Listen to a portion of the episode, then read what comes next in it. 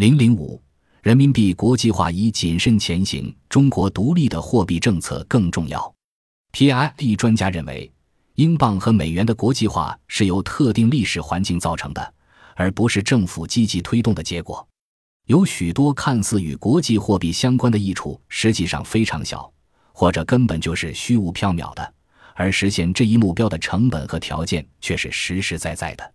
中国政府应该在推动人民币完全可兑换和促进国际广泛使用前，考虑清楚自己想要什么。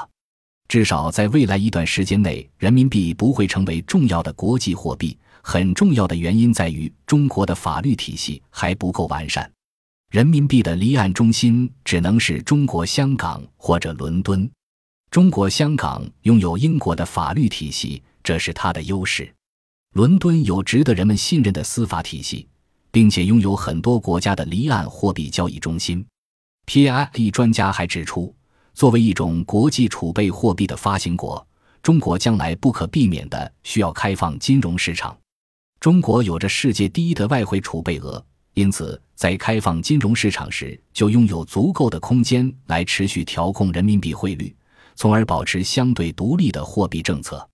由于中国是世界第二大的经济体，对于中国来说，拥有独立的货币政策比维持稳定的汇率更重要。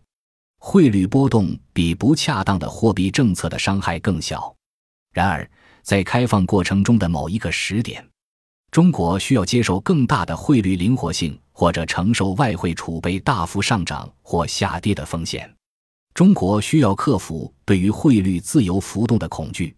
P.I.E 专家也承认，对于大多数经济体而言，一个具有足够灵活度及有限市场干预的汇率机制越来越成为范例。暂时性的汇率失调以及汇率和金融市场波动是客观现象。国际货币政策协调以及汇率、货币与金融政策的公开透明能够缓解这些波动，但不能完全消除。